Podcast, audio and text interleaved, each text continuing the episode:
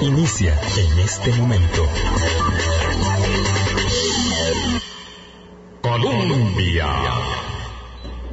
Con un país en sintonía. Buenos días a todos, buenos días a todas, 7.59 de la mañana. Gracias por estar con nosotros, incluso hoy viernes en este programa de, de cierre de semana. Este servidor Álvaro Murillo está muy agradecido con ustedes por esta compañía.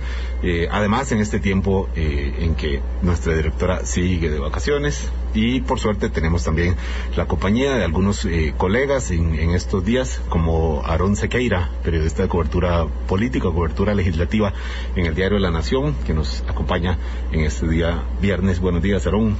Buenos días Álvaro, buenos días a todos y todas nuestras oyentes. Eh, un gusto estar aquí nuevamente. Gracias por los aportes. Eh, razón de más hoy, considerando que nuestra invitada es doña Yanina Dinarte, ministra de la Presidencia ministra de la Presidencia implica, recordemos, enlace directo con la Asamblea Legislativa y ahora más que nunca, y ahora más que nunca, a pocos meses de que acabe esta administración, después de unos días que, como decíamos en la invitación, no han sido neutros para nada en la dinámica política, convenía, eh, bueno, invitar a doña Yanina, le agradecemos que haya aceptado, tenemos muchas preguntas eh, de, de, cómo va la agenda de lo urgente, de lo importante y un poquito más allá también. Eh, por eso le agradecemos que esté hoy. Muy buenos días, doña Yanina. Muy buenos días, Álvaro Arón. Eh, saludos a la audiencia. Gracias por la invitación. Siempre es un gusto estar acá y, por supuesto, poder compartir las reflexiones y el trabajo que venimos haciendo con la Asamblea Legislativa y a las órdenes para poder contestar las preguntas. Muchísimas gracias, doña Yanina. No deja de ser. Eh, un colega nicaragüense que está refugiado aquí me decía, ¿vas a tener a la ministra de Presidencia en el programa? Y yo le decía, pues sí, normal, aquí los ministros de Presidencia van a programas, es, es un lujo, es un lujo de verdad que podamos, puedan ustedes rendir cuentas, bueno, eso es mucho, depende de voluntad de ustedes. Eh, y, y, de conciencia del, del, del, deber de la función pública, eh, pero que los periodistas pongan, podamos preguntar, como lo vamos a hacer hoy, incluso re, cosas que no resultan para nada agradables, como tal vez lo hagamos hoy, doña Yanina, eh, porque sabemos que este ejercicio que aquí tenemos tan normalizado, tan del día a día, tan usual los periodistas de poder llamar a un diputado, mandarle un WhatsApp y que nos conteste, o el ministro de Seguridad o la ministra de, o el magistrado tal, esto es un realmente un privilegio que tenemos aquí en Costa Rica y a veces se nos olvida y me incluyo entre esos, en, en, entre esos que, a menudo lo, lo, le pasamos por encima. Lo digo por, por la razón de Nicaragua. Ahora que por cierto se conoció ayer la, la carta de los expresidentes de la República para otorgar la ciudadanía de honor al escritor reconocidísimo nicaragüense Sergio Ramírez, ciudadanía de honor de Costa Rica. Sergio Ramírez está radicado aquí como un refugiado más, como de decenas de miles de nicaragüenses que han venido acá con la esperanza de volver algún día a una Nicaragua distinta y bueno, cómo se ve el ambiente en la Asamblea Legislativa para esa, ese, ese honor. No es un estatus legal, no es que se le da la, la nacionalidad, es, un, es una mención de honor. ¿Cómo está el ambiente ahí en la Asamblea para para una propuesta como esta, Aaron? Bueno, agregaría también el hecho de que ahora sobre Sergio Ramírez pesa la orden de captura ah, eh, que, claro. que el es gobierno de Daniel directo, Ortega, exacto. perseguido directo él por, mismo dijo por sus sí, compañeros de hace décadas. Exacto, él mismo dijo, si yo regreso, es, es prácticamente una sentencia de muerte. Eh, en la Asamblea en realidad es un trámite eh, sobre los que los diputados se han puesto de acuerdo en estos días. Eh, la última ciudadanía de honor que se concedió fue a Juan Pablo II y se aprobaron muchos benemeritazgos que este tipo de honores eh, como decís vos Álvaro es, es una como una especie de, de galardón como una especie de un reconocimiento, de reconocimiento un exacto de, sin, sin y, efectos legales exacto sin efectos legales pero de a una persona como Sergio Ramírez que ha que se ha arraigado mucho en Costa Rica que tiene mucha historia en el país y, y doña Yanina yo veo que es algo con lo que los diputados no no tendrían ningún problema sean del color que sean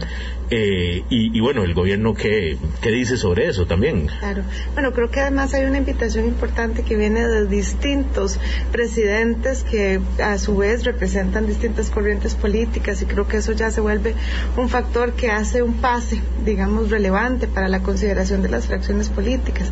Por supuesto, nosotros eh, seremos muy respetuosos del proceso que pueda hacer la Asamblea, que me parece que tiene que iniciar ese debate. Si no me equivoco, incluso la diputada Guido ya hizo el acercamiento, digamos, de, de, del tema también en lo operativo, a, razón de, del proceso que tiene que iniciarse con una moción para dar la discusión, y yo creo que eso es muy positivo en, la lógica de poder dar una discusión que también nos acercará a un debate sobre democracia y, por supuesto, también sobre el valor que tiene no solo poder eh, arraigarnos a esas, a esas prácticas y a esas costumbres que en Costa Rica lo que dan es eh, valor a la libertad y el respeto de la integridad de la vida de las personas.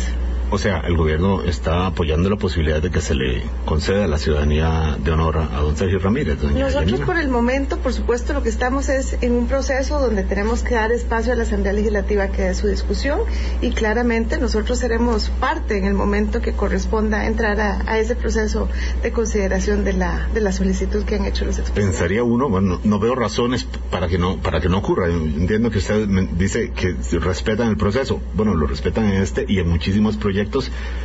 En algunos están de acuerdo, en otros no. Pero por eso le digo, más allá del respeto, no debería haber razones, como decían, para que haya para que se dificulte. Esta es una discusión que a diferencia de otros temas que sí son muy complicados Claro. en la Asamblea Legislativa, es, eh, a ver, eh, hay alguien que, mm, que no pueda, porque decía Sergio Ramírez, y lo escribió él, él ayer en sus redes, es, eh, eh, digamos, esta ciudadanía de honor la asume como un reconocimiento a él, sí, bueno, pero eh, a él en nombre de, de decenas de miles de nicaragüenses que están viviendo la situación eh, tan complicada a pocas semanas de esta farsa electoral que pretende celebrar eh, Daniel Ortega. Entonces, mm, sabiendo que eh, Costa Rica tiene una, una posición que la reafirmó el presidente Carlos Alvarado en el discurso de anteayer en la Asamblea General de Naciones Unidas, bueno, pues parece, parece coherente que haya un respaldo del Ejecutivo también. Sí, yo creo que ahí el debate definitivamente decantará hacia un proceso que yo confío que será bastante sencillo, digo, precisamente por esas convicciones democráticas que calan en el Congreso y donde también, y, y no pretendo adelantarme en esto porque parte de, de, de mi responsabilidad es ser respetuosa del proceso y de los niveles del debate que se tome, pero creo que efectivamente será un, camino muy sencillo para, para poder dar esta discusión y nosotros, por supuesto, estaremos no solo atentos, sino re, realimentando esa discusión, porque claramente, pues el presidente ha sido explícito en sus preocupaciones y creo que no es un debate eh, menor. Sin embargo, también comprendemos que cada espacio tiene que llevar su, su proceso y tiene que darse el análisis eh, de los actores que corresponden, ¿verdad? Para que pueda decantar en algo positivo también y no solo que sea una excitativa, que se quede en un proceso sin, sin sin conclusión, sino todo lo contrario, ¿verdad? Que sea un proceso que realmente nos permita llegar a un resultado. Parece, de, debería, no debería complicarse ciertamente. Eh, otros temas sí que no, eh, no son tan fáciles, por supuesto, y ahí está eh, de entrada la agenda del, del ajuste fiscal del acuerdo con el Fondo Monetario Internacional. Una serie de proyectos, ¿son cuántos serán? ¿Siete? Son seis, porque creo que el, el, el proyecto de ¿cuál era? El de pensiones y, y plazas está en stand-by, ¿cierto? Ese proyecto como el que de no... la norma 12, me imagino que... Sí, el que... Sí, efectivamente. Bueno, tenemos varios proyectos que están en la corriente legislativa. Tenemos dos proyectos que están en la Comisión de Económicos, tres proyectos que están en la Comisión de Jurídicos y un proyecto que está en la Comisión de Hacendarios. Eso es básicamente lo que tenemos hasta el momento en la corriente legislativa que forma parte de este acuerdo eh, con el Fondo Monetario Internacional y que claramente son proyectos bastante desafiantes porque implican un ajuste importante en esa ruta que hemos trazado con el mayor afán de poder seguir saneando las finanzas públicas, especialmente después del golpe que nos ha implicado la seis, COVID-19. Seis proyectos, pero que ya digamos esa etapa que usted dice en comisiones está terminando, ya, ya digamos no hay reglamentariamente más margen para que las comisiones puedan seguir manteniendo esos proyectos ahí, ni siquiera algunos ya están perdiendo el margen incluso para hacerle cambios, ya no ya no están pudiendo hacer nada sobre esos proyectos. Vamos a ver, efectivamente nos acercamos y ya pasamos por eh, un primer vencimiento, ¿verdad? Eso claramente es un factor importante, es un primer vencimiento a lo que se ha denominado como la guillotina procedimental, ¿verdad? Es decir, que hay un plazo de término para poder hacer modificaciones en el espacio de las comisiones legislativas. Sin embargo, más allá del vencimiento, que sí es un factor relevante, también es cierto que la Asamblea Legislativa tiene una serie de características que permite que eh, cuando se generan las voluntades se puedan lograr este, resultados importantes. Es cierto que el espacio se va agotando en las comisiones legislativas, sin embargo nosotros también hemos estado haciendo acercamientos que nos permitan tener algún tipo de espacio para terminar de hacer un ejercicio de revisión, por ejemplo, con los textos sustitutivos que se plantearon. Eh, ¿Por qué se plantean textos sustitutivos? Yo creo que ha sido, y, esto también con el mayor afán de explicarle a la ciudadanía, lo hacemos entendiendo que hay una, una apertura que se nos hace de parte de las fracciones legislativas, que a pesar de que habían unos textos y que a pesar de que se avanzó muy poco en las comisiones legislativas, querían recibir una contrapropuesta del Poder Ejecutivo que buscara un poco más de viabilidad. Ahora, doña Yanina, esto se puede entender también como una, como una especie de tortuguismo de, en el trámite de los proyectos los diputados tienen poder de enmienda sobre el texto como sea, lo pueden volver al revés y pueden convertir eh, mm, en convertirlo en una cosa mm, en, lo que ellos quieran. Pero le dicen al gobierno, no, no, mándenos otro texto, en lugar de, para no cambiar nosotros este, mándenos otro. Bueno, y el gobierno, entendiendo que depende de lo que quieran hacer los diputados, porque el gobierno tiene una fuerza eh, muy escasa en la Asamblea Legislativa, bueno, va y los presenta. Y hoy, perdón, hoy, esta semana, quiero decir, cuando se presenta la candidatura legislativa de don Rodrigo Arias en el Partido de Liberación Nacional, eh, él, pues lo que dice es eso, y se lo dice y seguro que lo escuchan los diputados de su propia fracción. ¿Para qué pedir textos sustitutivos si ustedes pueden cambiarlo? Mm, entonces, eh, esto para decir que no hay evidencia, y probablemente porque no existe, una voluntad de acelerar los procesos. Decían que a junio debían estar estos proyectos, ya no están a, junio, por supuesto, y, ya no sabemos si van a estar. Si nos ponen a apostar ahora mismo, eh, yo, yo actuaría conservadoramente a que, a, que, a que se aprueben o no. Eh, y si está así la situación, y aquí va la pregunta, doña Yanina, eh, ¿por qué de parte del Ejecutivo eh, de parte del presidente Carlos Alvarado en el mensaje del Día de la Independencia, eh, en el marco del Bicentenario, por supuesto, él dice, bueno, no quiero heredar una hipoteca a la próxima generación. Eh, la estabilidad fiscal vuelve a subrayar él. Y pocas horas después, un día, dos días, un día después, molesto, molesto hay que decirlo, por la reacción de estas fuerzas opositoras que dijeron no, a nosotros no nos presionen, vamos a ir con el cauce como vamos, él dice que el Partido de Liberación Nacional carece ya de vocación de gobierno, que le da igual lo que hagan, expresión que luego se contradice inmediatamente con lo que dice después, porque la verdad es que si le importa lo que hagan con estos proyectos, esperaría uno. Eh, lo que quiero decir es, se arma esta, este, este zipizape, decía doña Laura Chinchilla en este mismo programa exactamente hace una semana, y se complica más. Digo, si ya está complicado, ¿por qué eh, no se ve tampoco de parte del Ejecutivo señales de conciliar, o tal vez usted sí las tiene, pero con discursos como ese, pues claramente pone más cuesta arriba, doña Yanina. Claro. Si, si me permitís, Álvaro, precisamente me, me, gustaría devolverme a uno de los primeros elementos que ponía sobre la mesa, y es precisamente esa potestad que tiene la Asamblea Legislativa de hacer los proyectos propios y transformarlos. Eso ya sabemos que efectivamente puede decantar en, en cualquier, digamos, eh, producto final. Hay un ex diputado que dice que uno manda, ¿cómo era que decía? Uno manda un no recuerdo una figura. Uno manda un animal y le sale un ornitorrinco de, de, proyecto de ley. Eso es o sea, lo transforman. posible. Un proyecto puede sufrir todas las, las transformaciones que surjan de esa voluntad y esa potestad de enmienda que tienen los diputados y las diputadas. Y eso, por supuesto, es parte del proceso que nosotros confiamos que se pudiese desarrollar, un proceso que a razón de las consultas, de las audiencias, del trabajo de mociones, permitiera dar una discusión por el fondo de los proyectos.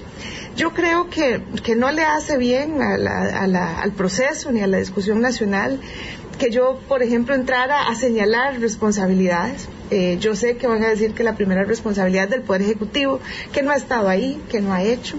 Lo cierto es que nosotros, yo particularmente, ni Hacienda, podemos suplantar ese proceso y esa voluntad que tiene que emerger de la construcción de las comisiones. Sin Pero usted la ve, doña Yanina, ve que tienen esa voluntad de además de cumplir con los plazos, porque yo puedo decir sí, sí quiero, pero eso digo tortuguismo. Ahí voy, pero a mi ritmo sabiendo que el, tiempo es otro. Claro, yo creo que hay una comprensión, hay una comprensión bastante amplia en la Asamblea Legislativa de lo que significa no solventar este problema de las finanzas públicas. Y creo que de ahí se desprende precisamente la expresión que en su momento el presidente plantea. Cualquier actor, cualquier actor político que tenga vocación de poder, comprende que lo mejor que puede pasar para el país es recibir un país con sus finanzas lo más sanas posibles. Creo que ese es en el fondo el mensaje que hay que abstraer de, esa, de ese argumento que plantea el presidente. Y yo sí creo que en la Asamblea Legislativa hay esa comprensión hay una comprensión que más allá de los tiempos políticos nos hace dimensionar que tener las finanzas públicas es la mejor herencia que cualquier administración le pueda dar a la próxima. Yo, yo lo que lo que me pregunto es si pasó tanto tiempo en comisiones y ellos, eh, los diputados, las fracciones, empezaron a decir, a ver, es, es como poner excusas, es que el apoyo técnico del gobierno, es que esto, es que lo otro, es que el texto sustitutivo pero en los proyectos donde, como dice Álvaro, sí hay real voluntad, sí se palpa el deseo de una fracción de venir y, aprobarlo, incluso a veces, se saltan incluso los criterios técnicos. para el mejor ejemplo, el marchamo. Eh, pero digamos cuando quieren lo hacen exacto y en proyectos y en proyectos propios, etcétera, tienen su propia asesoría técnica. Eh, las fracciones tienen asesores financieros, tienen asesores eh, ingenieros, abogados, hacendarios, y, están clamando un apoyo técnico del gobierno, pero en realidad es como decir, es el gobierno el que tiene la responsabilidad, nosotros no. Sí, es, es, un proceso muy complejo porque sabemos, por eso yo insisto, la, la Asamblea Legislativa tiene la capacidad de hacer lo que se proponga. Eso es un hecho real que se ha visto y se ha demostrado en múltiples momentos en la Asamblea Legislativa, en tiempos cortísimos incluso se tiene la capacidad de tomar grandes decisiones. Yo, por supuesto, estoy convencida que esta Asamblea tiene una capacidad reformista eh, muy especial porque ha hecho y ha tomado grandes decisiones. Yo, yo sigo confiando, eh, y lo digo con toda honestidad, de que vamos a lograr encontrar la forma de viabilizar algunas discusiones que efectivamente no se han iniciado. Es que hay discusiones que no se han iniciado y cuando la discusión no se ha iniciado es muy difícil concluir si por el fondo estamos o no de acuerdo. Doña está diciendo que hay discusiones que no se han iniciado en unos temas que se supone debían estar listos en junio. Si no se han iniciado, iniciado hasta ahora, permítame dudar de que quieran iniciar esa discusión. Bueno, yo creo que más allá de las voluntades, vamos a ver, de la de cuestionar si existen o no las voluntades, lo que realmente estamos es a las puertas, aunque nos falten siete, siete meses y medio para concluir esta administración, de realmente poder tomar decisiones. yo creo que eh, ese ejercicio de dirigir o focalizar las responsabilidades en este contexto solamente nos va a alejar de la posibilidad de tomar las decisiones que se necesitan. Por eso, eh, incluso lo decías, bueno, ¿será que esto es un ejercicio de dilatar el, el, proceso de toma de decisiones? Entonces le piden al Poder Ejecutivo nuevos textos. Bueno, ¿cómo lo hemos interpretado nosotros?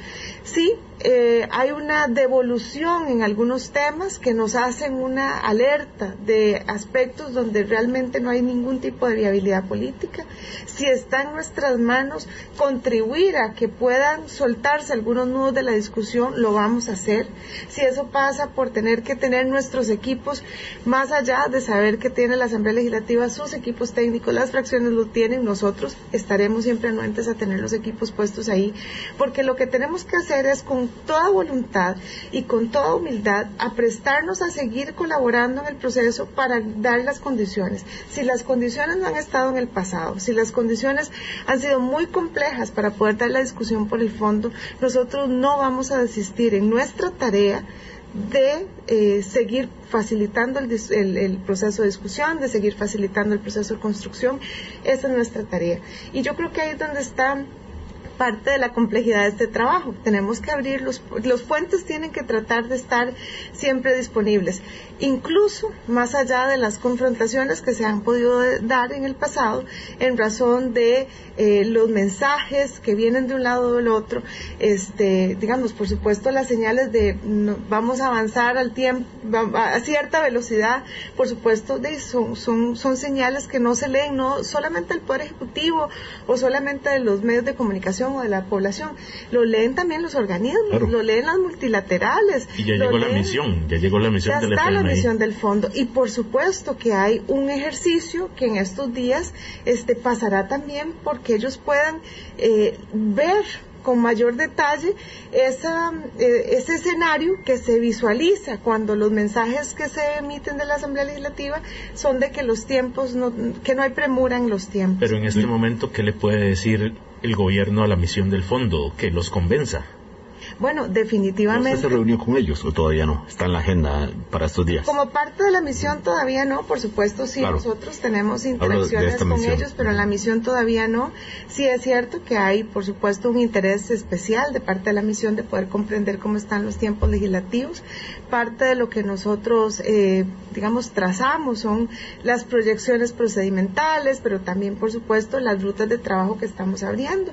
En este sentido, por ejemplo, llevamos algunos días de estar tratando de hacer este, algunas em, reconsideraciones en términos de lo que podemos plantearle a las presidencias de las comisiones precisamente para que las discusiones se puedan dar y poder hacer los acercamientos técnicos más eh, afinados que nos permitan avanzar con algunas discusiones que sabemos que podrían tener un buen espacio para la construcción colectiva si efectivamente las comisiones se aprestan a hacer e-, esos Doña Janina Dinarte, ministra de la Presidencia, uno la escucha a usted y y, de verdad se le percibe la intención de, de, tender puentes, de construir, de, de, hacer reconsideraciones con tal de lograr el objetivo, eh, por lo que atenidos a lo que usted está escuchando.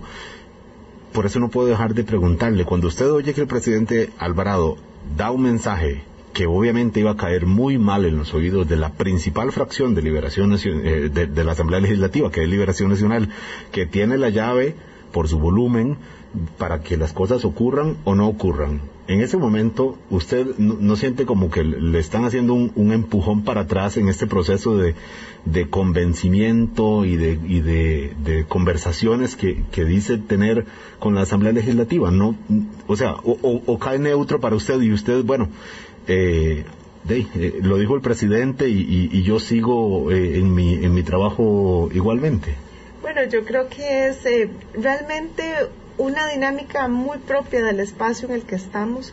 Em, yo siempre insisto, y lo digo con el presidente y lo digo con los diputados y las diputadas, la, la comunicación tiene que ser lo más directa posible.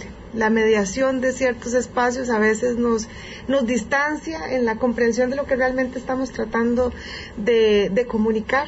Yo creo que más que que la interpretación del planteamiento del presidente como, como un ataque, yo creo que lo que nos tiene que dar es ese sentido que les decía, ¿cuál es el mensaje en el fondo?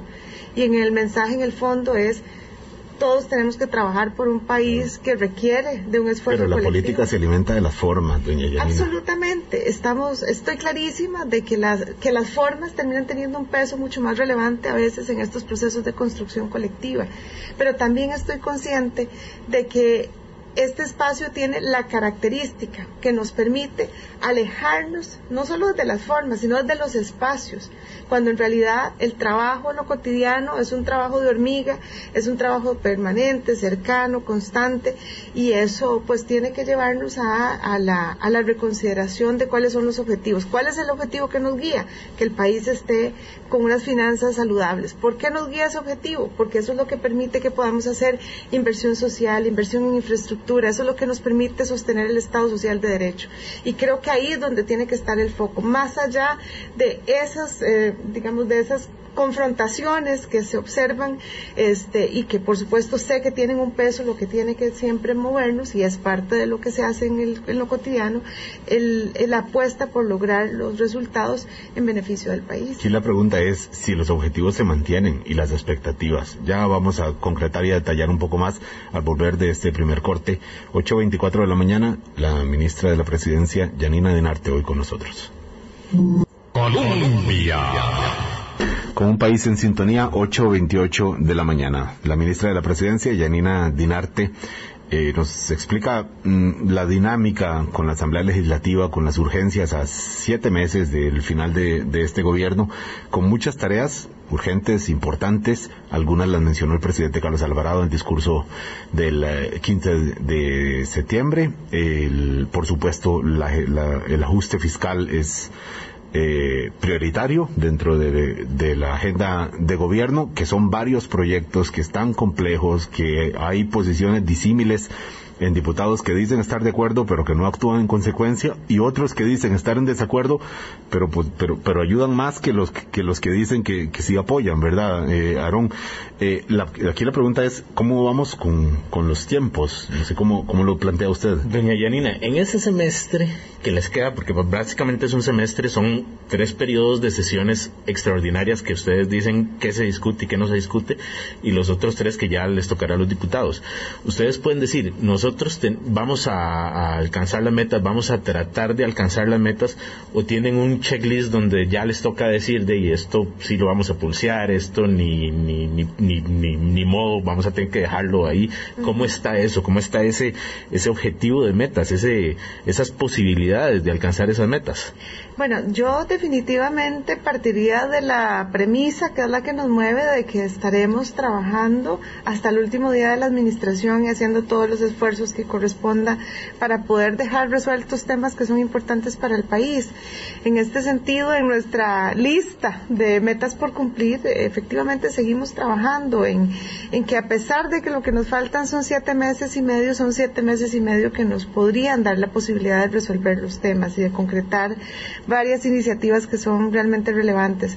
Eh, por supuesto, el ajuste fiscal es esencial y, por eso le damos el valor y el espacio que tiene, pero también hay otras iniciativas que son vitales para el país. Por ejemplo, el presidente lo resaltó muchísimo en sus mensajes del, del bicentenario, lo relacionado con la alfabetización digital, por ejemplo. Es un proyecto que ha venido en el espacio legislativo eh, llevando su discusión por el fondo, no ha sido una discusión menor, ha sido una discusión pesada que ha puesto a muchos actores en la mesa y es una iniciativa que confiamos que precisamente pueda decantar en una aprobación porque es una iniciativa que puede ser transformadora de la situación que estamos enfrentando con la brecha digital y la brecha en el acceso a los estudiantes. Pero en concreto en ese proyecto, pero se lo podríamos preguntar por cada uno de los otros que ustedes consideran prioritarios. La expectativa es la misma de hace meses, de Janina, porque el tiempo se, se achica, eh, la campaña electoral eh, está, está hirviendo ya. Eh, y, bueno, entonces ya, ya empiezan los cálculos de qué quiero que salga, qué no.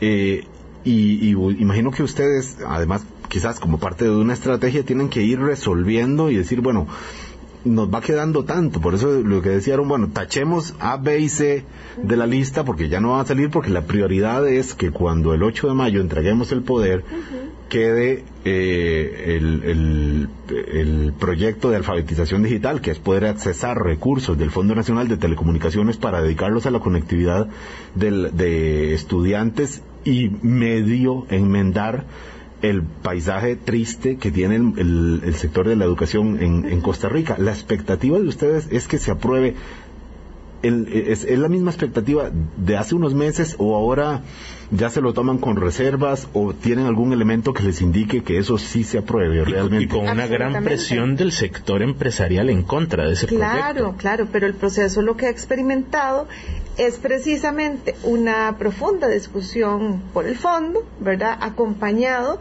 de un proceso de construcción de acercamientos que, que, no es menor, que requiere de un ejercicio de dedicación y en esto pues yo siempre lo seré muy abierta en decirlo. Yo tengo que reconocer no solo el rol que ha tomado la diputada Jorleni, este, de liderar, de, de gestionar, de facilitar un Jorleni León del Partido Liberación Nacional. Del Partido Liberación Nacional que está en la Comisión de Hacendarios y que incluso no solo ha tomado eh, la labor de amadrinar, por decirlo de una manera, el proyecto, sino que realmente se ha involucrado y ha tenido un proceso de acompañamiento muy fuerte del Poder Ejecutivo, eh, no solo por la ministra de Ciencia y Tecnología, sino por la ministra de Educación.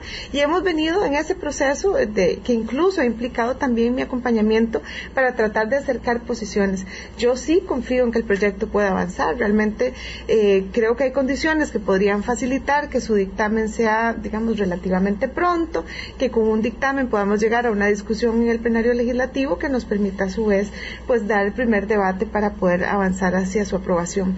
Ahora bien, ah, son proyectos que son complejos y no podemos pretender que sus discusiones fueran tan expeditas. En algunos momentos, por supuesto, las discusiones enfrentan traspiés, pero en este momento yo creo que vamos por un buen camino y confío en que más allá de, por supuesto, las discusiones que se han tenido que dar, donde se han mostrado las, las eh, objeciones al proyecto, pues podamos encontrar la forma de subsanar los temas que sean necesarios para movernos hacia adelante.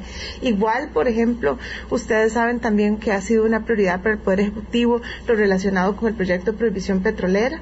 También confiamos en que pueda dadas las circunstancias y las condiciones este, que existían en el plenario, que el proyecto se pueda devolver a comisión. Creo que en comisión hay espacio para que se puedan solventar las dudas más importantes o las preocupaciones más grandes que se tenían y que eso nos permita salir adelante con un texto que pueda volver al plenario. Igualmente, también confiamos en que pueda salir el proyecto de avales. Es un proyecto que sabemos que el sector productivo lo está esperando. Eh, nosotros no es que estamos ¿verdad? Nada más esperando que algún día se pueda eh, el proyecto poner a discusión. Eh, solo porque sí, en realidad habíamos hecho un trabajo importante de acompañamiento. En ese proceso se sumó el ministro de Hacienda, la ministra de Planificación, el presidente del Banco Central, esta servidora. Hemos tratado de generar toda la realimentación que fuera necesaria. Sabemos que ahora está el proyecto en en una fase de espera mientras se solventa algún tema que, que por supuesto es, es, relevante poder atender. Incluso vamos a acercar una propuesta a las fracciones en los próximos días y estamos en eso. Hay muchos proyectos que realmente sabemos que son importantes, que requieren discusión y los seguimos acompañando. Yo creo que sería realmente muy prematuro decir que soltamos la toalla, como se dice popularmente, con un proyecto de los que están en nuestras prioridades. Es lo que han dicho algunos diputados de, de, de oposición, pero doña Yanina, siento que el contenido de este programa, ahora los radioescuchas me dirán y si quieren opinan en la plataforma 70030303, es que lo que usted está contestando aquí lo pudo haber dicho en abril perfectamente.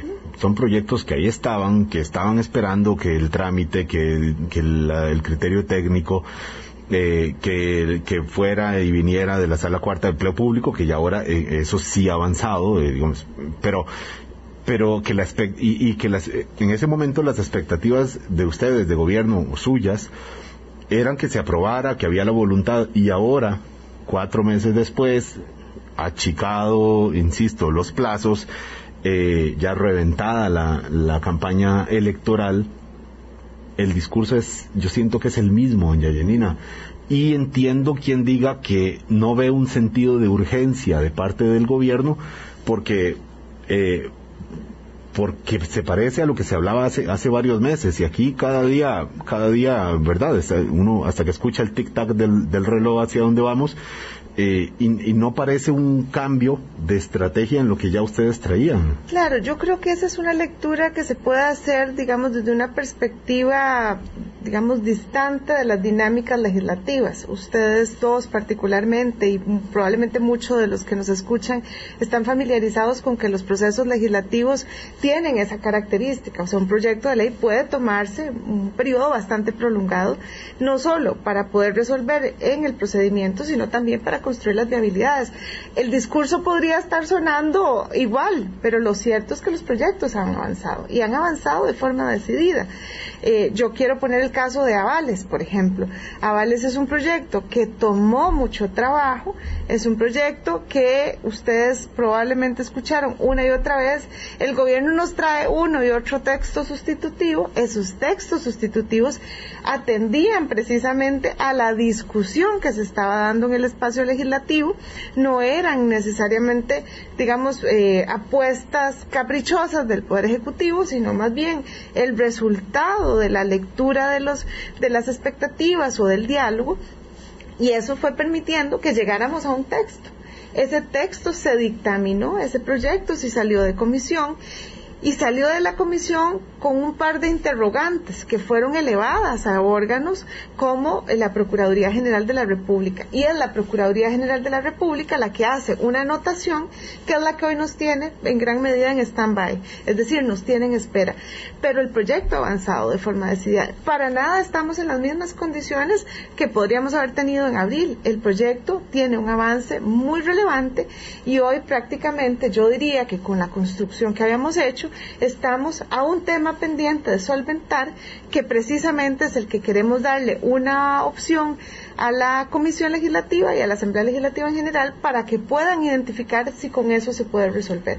Incluso, perdón Álvaro, ahí nada más te noto, al punto de que también se logró la aprobación del empréstito que hoy nos permite tener recursos disponibles para que cuando el proyecto se apruebe se puedan colocar los avales. Empréstito del Fondo Monetario no. Eh, ah, no, específicamente el de avales. Es que, claro, también se aprobó, recordemos, el financiamiento, el primer desembolso, el, eh, digamos, el, marco del acuerdo con el Fondo Monetario. es que, eh, por eso uno entiende que para los oyentes, cuando hablamos de proyectos, avales, empréstitos, bueno, aquí Aarón y los colegas que están día a día en la Asamblea Legislativa sí le llevan el pulso, pero para efectos de la población uno dice, bueno, hay, había tres metas y hasta el momento no han salido. Claro, pero ahí Álvaro, tal vez yo quisiera precisar un aspecto que es importante y podemos hacer un programa sobre esto. Yo te puedo traer mi Excel. Nosotros como país hemos logrado la aprobación de muchos proyectos que son trascendentales para el país y que estaban en la hoja de ruta. Y son muchos proyectos que son realmente valiosos porque impactan en la vida de la gente, porque impactan en el desarrollo del país, pero no necesariamente solemos tener la foto completa de lo que realmente está pasando. Generalmente hacemos foco en lo que nos falta. y eso hablábamos fuera de micrófonos, doña Janina, de lo que, de lo importante, usted lo, lo está mencionando en este momento, que es la comunicación, no solo política con los actores que toman decisiones y que analizan estos proyectos y deciden si los, si los impulsan o no, si los aprueban o no, sino también con la población. Y aquí también quiero agregar otra cosa, y es el hecho de que mucho se ha dicho en la Asamblea, los sectores políticos y sociales, que el gobierno perdió ocho meses de oro en, diciembre empezó un periodo en términos legislativos y para explicarle a la audiencia, eso se llama sesiones extraordinarias. Eh, básicamente son meses donde el gobierno dice que estudian los diputados que aprueban o no.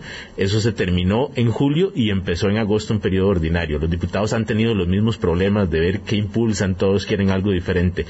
Pero perdió realmente ese tiempo de oro la asamblea, el gobierno, no solo en ese, impulso de los proyectos, sino también explicándole a la ciudadanía esa urgencia, doña Janina.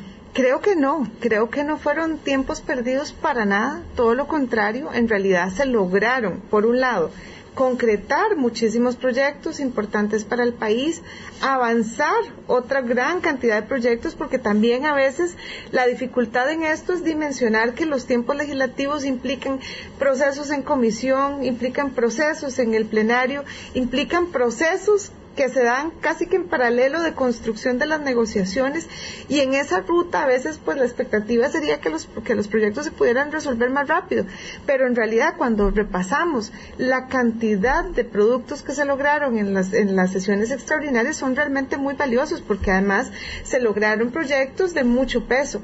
Y ni qué decir por ejemplo haber logrado durante las extraordinarias que avanzara empleo público que es uno de los proyectos que si bien por supuesto ahora hay que hacer un proceso en razón de la devolución de la sentencia de la sala, lo cierto es que implicó mucho trabajo, mucha dedicación y es probablemente una de las reformas más importantes en las últimas décadas que nuestro país tendrá si se logra concretar su aprobación. las voces legislativas le dicen lo contrario a la gente. Dicen, el gobierno perdió el tiempo y precisamente sobre ese proyecto de empleo público dicen, pasamos demasiado tiempo con ese proyecto. Yo puedo entender que los mensajes a la ciudadanía en mucho también lleven ese componente de decir perdimos el tiempo.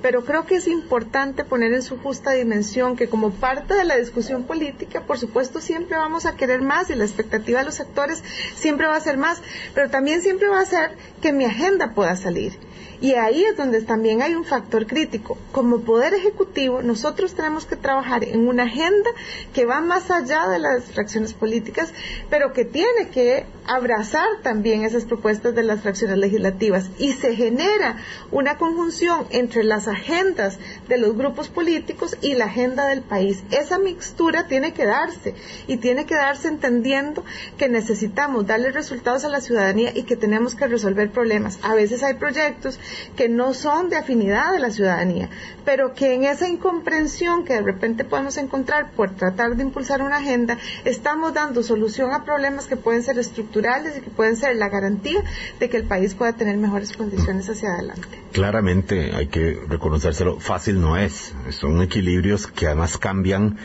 eh, a veces para mal y a veces se alteran por, por acontecimientos que en principio no tienen que ver directamente como los anuncios electorales. Eh, hay algunos que pueden jugar positivo.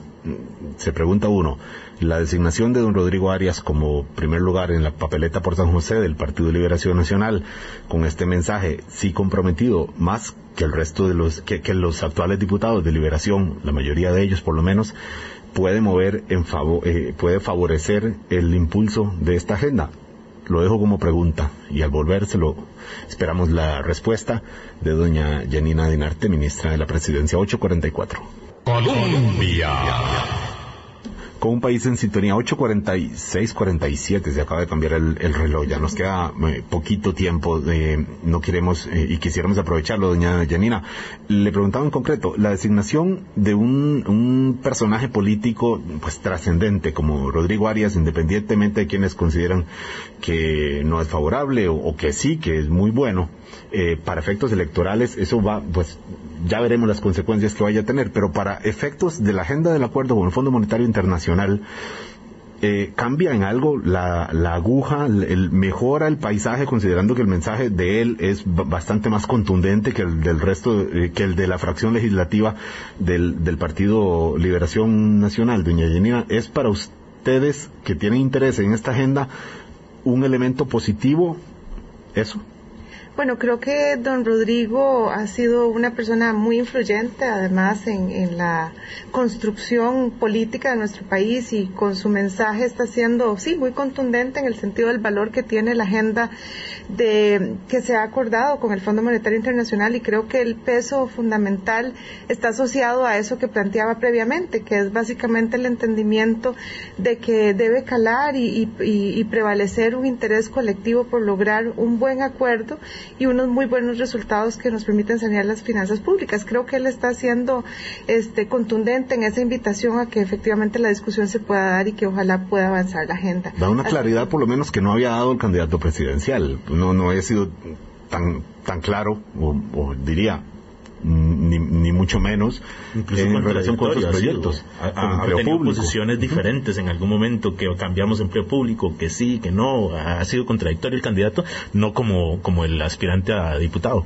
Bueno, yo creo que la dinámica en esto es una dinámica que implicará ir haciendo, eh, que implicará dando, que implicará que se vayan dando eh, posiciones cada vez más sólidas con respecto a temas, no solo precisamente por el tiempo que nos queda para poder resolver desde el Ejecutivo, sino también desde la Asamblea Legislativa y también eh, probablemente conforme se van dando las configuraciones este, de los grupos que van este, a ir planteando sus propuestas al país, pues también irán siendo más contundentes sus mensajes de las posiciones que irán adoptando con respecto a los temas que están en la discusión nacional.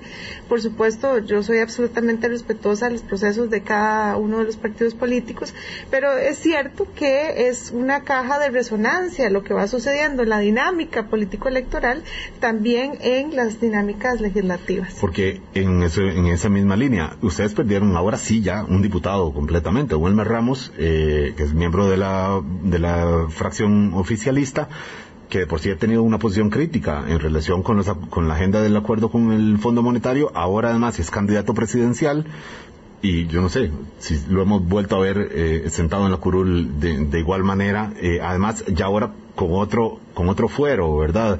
Eh, ustedes también pierden de alguna manera una, bueno, ya estaba más o menos en, presupuestada esa, esa reducción de fuerza política eh, en, la, Asamblea, de, la fuerza que tienen ustedes eh, de Acción Ciudadana? Yo creo que la fracción oficialista, pues claramente es, es un grupo de trabajo, es un equipo, es un equipo que ha venido trabajando decididamente también con los proyectos políticos que los proyectos con su proyecto político y con por supuesto también con los proyectos que están en la discusión eh, legislativa yo creo que más que hablar de una pérdida lo que tenemos que entender es que las fracciones políticas como tal en la medida de lo posible tratan de construir a razón del colectivo este no solo en lo individual sí es cierto por supuesto que también ha sido público y notorio algunas preocupaciones que don Welmer ha planteado en distintos momentos sobre proyectos por supuesto en su investidura de diputado, pero también es, es parte del proceso propio de la Asamblea Legislativa y de las dinámicas que ahí se expresan.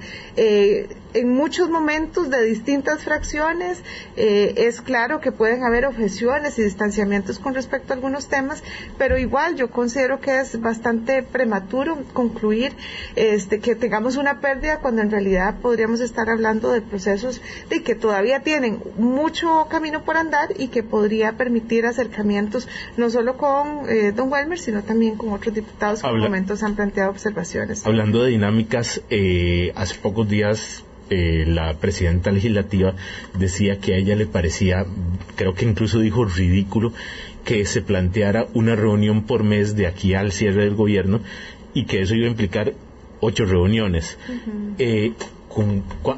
digamos, hablando de un tema muy básico, ¿cuántas reuniones ha, tenido usted con, fracciones y cuántas espera tener? ¿Serán una por mes realmente para impulsar agenda FMI y agenda en general o, se buscará un mecanismo más con, con, esas críticas que le están lanzando? Bueno, yo creo que esa es una simplificación del contexto definitivamente porque en realidad las formas en que tenemos eh, comunicación y coordinación son muchas. Eh, debo decirlo, yo no solo me reúno con la presidenta, me reúno con los jefes de fracción, me reúno con diputados y diputadas. Si la frecuencia esperada es mucho más, mi agenda está disponible para los diputados y las diputadas. No solo esta ministra pide reuniones, por supuesto yo siempre estoy totalmente dispuesta a que si se necesita... Está don Elian compitiendo. Eh, bueno, pasamos, que prácticamente vivimos en, el, en el edificio legislativo, vamos cada vez que se necesita, ya sea porque nosotros lo requerimos o porque así nos invitan. Yo siempre he sido enfática con los diputados he pedido que si me reciben en las reuniones de fracción, de jefes de fracción, ahí estaré. Que si me reciben en las reuniones de, de jefaturas de fracción, perdón, de, sus fracciones, ahí estaré. Si me reciben los diputados y diputadas en individual, ahí estaré o los recibo en casa presidencial, por supuesto esa anuencia siempre está.